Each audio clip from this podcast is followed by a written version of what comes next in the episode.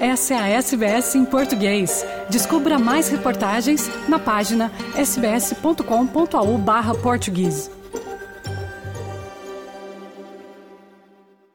O NAPLAN, o teste nacional que indica a qualidade da educação na Austrália, divulgou seus últimos resultados e eles não são muito animadores a quem está longe dos grandes centros.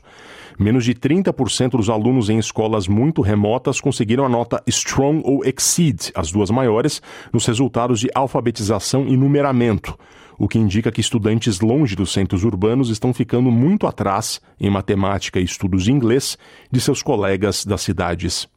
Ao menos 60% dos alunos das principais escolas urbanas no terceiro, quinto, sétimo e nono anos atingiram metas, hum, notas altas em quase todas as áreas de aprendizado dos exames nacionais. O senador dos nacionais Matt Canavan disse ao Canal 9 que o financiamento atual do governo não está obtendo resultados. What we are doing is not working and it's been more than 10 years now since the so-called Gonski reforms which massively boosted government funding of schools. Uh, the government, governments, Australian governments now spend more than $16,000 per student per year uh, in our schools. Uh, I think the question has to be asked here why don't we give that $16,000 to the parents? I reckon you could buy a pretty good education for $16,000 a year. Descobriu-se que nacionalmente um em cada dez alunos de todas as séries necessita de apoio extra, enquanto em média um terço de todos os alunos indígenas pertenciam a esta categoria. O ministro da Educação, Jason Clare, diz que os resultados do NAPLAN divulgados esta manhã mostram uma necessidade urgente de reforma educacional. Falando ao Canal 9, Claire afirmou que os resultados mostram que, se o aluno ficar para trás na terceira série, será muito difícil recuperar o atraso quando chegar à nona, fazendo com que algumas crianças abandonem a escola antes do último ano. O ministro diz que o próximo Acordo Nacional de Reforma Escolar deve envolver negociações com os estados e territórios para concentrar em garantir que todas as escolas tenham financiamento pleno e justo. Not every school's in that situation at the moment. Non-government schools are above the, the level that David Gonski set. Public schools are below it and not on track to meet it. We've got to fix that funding gap, but we've got to fix this education gap that this report makes clear as well. So we've got to make sure next year that we tie this funding to the sort of things that are going to help children who fall behind to catch up and then to keep up and ultimately to finish high school.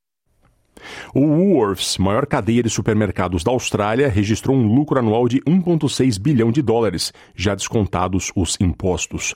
Trata-se de um aumento de 4,6% em relação ao ano anterior, à medida que o custo dos bens essenciais continua a aumentar.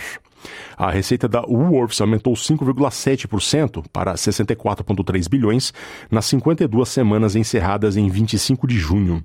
Estes números agora estão muito além dos níveis pré-pandemia. Recentemente, a rede Coles registrou 1,1 bilhão em lucro, um aumento de 4,8% no seu lucro anual.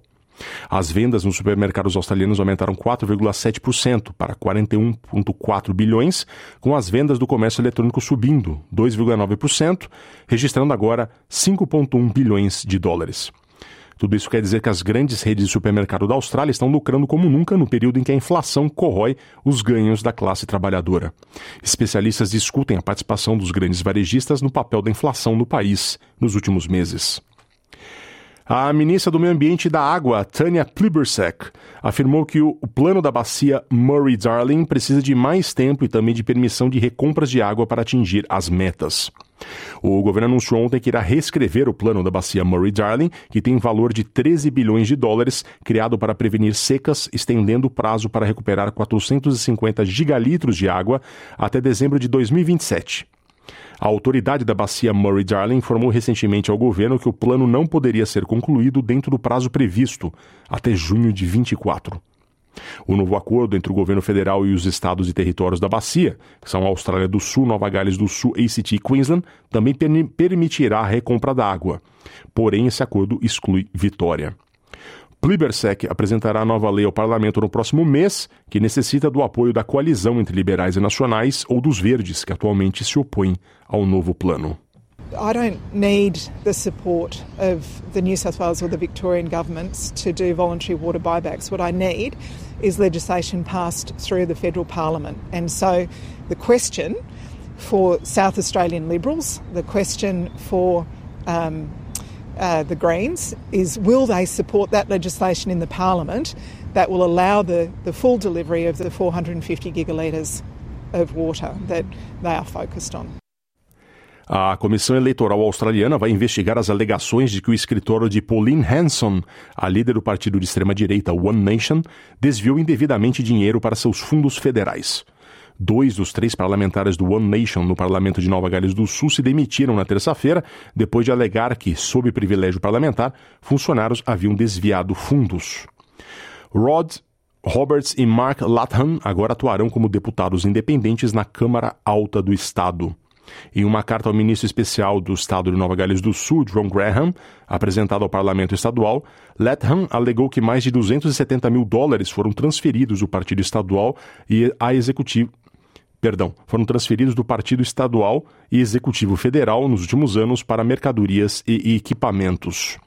A senadora Hanson negou as alegações, dizendo que as finanças do partido em Nova Gales do Sul e também na, Nacional foram submetidas a auditorias regulares por contadores credenciados e comissões eleitorais estaduais e federais. O presidente do Brasil, Luiz Inácio Lula da Silva, está na África do Sul para o encontro dos BRICS, o bloco dos países emergentes. Ele defendeu um aprofundamento de parcerias entre os países e até uma moeda comum. Quem traz as informações é a jornalista Sayonara Moreno, da Rádio Nacional de Brasília.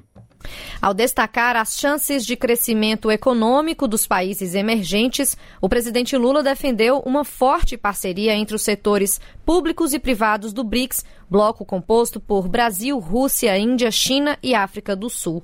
Lula afirmou que quer a criação de uma moeda comum e destacou a importância do novo Banco de Desenvolvimento para o financiamento de projetos estratégicos para o bloco. Tenho defendido a ideia de adoção de uma unidade de conta de referência para o comércio que não substituirá nossas moedas nacionais. Nosso banco conjunto deve ser um líder global do financiamento de projetos que abordem os desafios mais urgentes do nosso tempo.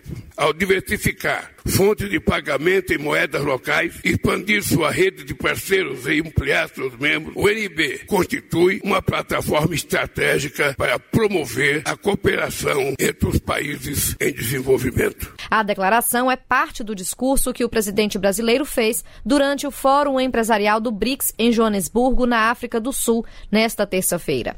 Ao falar para empresários, Lula citou o novo PAC, Programa de Infraestrutura do Governo, que, segundo ele, pode interessar aos investidores dos países do BRICS. Esperamos mobilizar 340 bilhões de dólares para a modernização de nossa infraestrutura logística, com investimentos em rodovias, ferrovias, hidrovias, portos e aeroportos. Daremos prioridade à geração de energia solar, eólica, biomassa, etanol e biodiesel. Estabeleceremos parcerias entre o governo e os empresários em todas as áreas. Durante o evento na África do Sul, Lula defendeu a reaproximação com os países do continente e destacou o potencial de crescimento africano. Nesse continente, que é o mais jovem do mundo e será o mais populoso em 2100, são inúmeras as oportunidades para produtos brasileiros como alimentos e bebidas, petróleo, minério de ferro, veículos e manufaturas de ferro e aço. A África tem 65% das terras agricultáveis disponíveis no mundo e forte vocação para ser uma potência agrícola. Está no coração das transições digitais e energéticas. O continente africano possui importantes reservas de minerais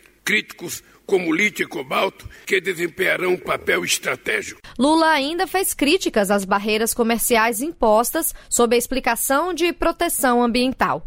Além disso, lembrou que em dezembro deste ano, o Brasil assume a presidência temporária do G20, bloco composto pelas 20 maiores economias mundiais. Não podemos aceitar um neocolonialismo verde que impõe barreiras comerciais e medidas discriminatórias sob o pretexto de proteger o meio ambiente. A partir de dezembro, o Brasil ocupará a presidência do G20. A presença de três membros dos BRICS na troca do G20 será uma grande oportunidade para avançarmos temas de interesse do Sul Já contamos com a participação da África do Sul, mas a representatividade do grupo será ampliada com o ingresso da União Africana e de outros países do continente. Por fim, o presidente Lula disse que o BRICS conta com o esforço dos empresários para mudar a trajetória do desenvolvimento global.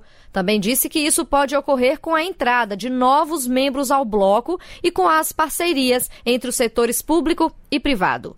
Após o Fórum de Empresários, o presidente Lula participou da reunião no retiro dos líderes do BRICS. Da Rádio Nacional em Brasília, Sayonara Moreno. Quer ouvir mais notícias como essa? Ouça na Apple Podcasts, no Google Podcasts, no Spotify ou em qualquer leitor de podcasts.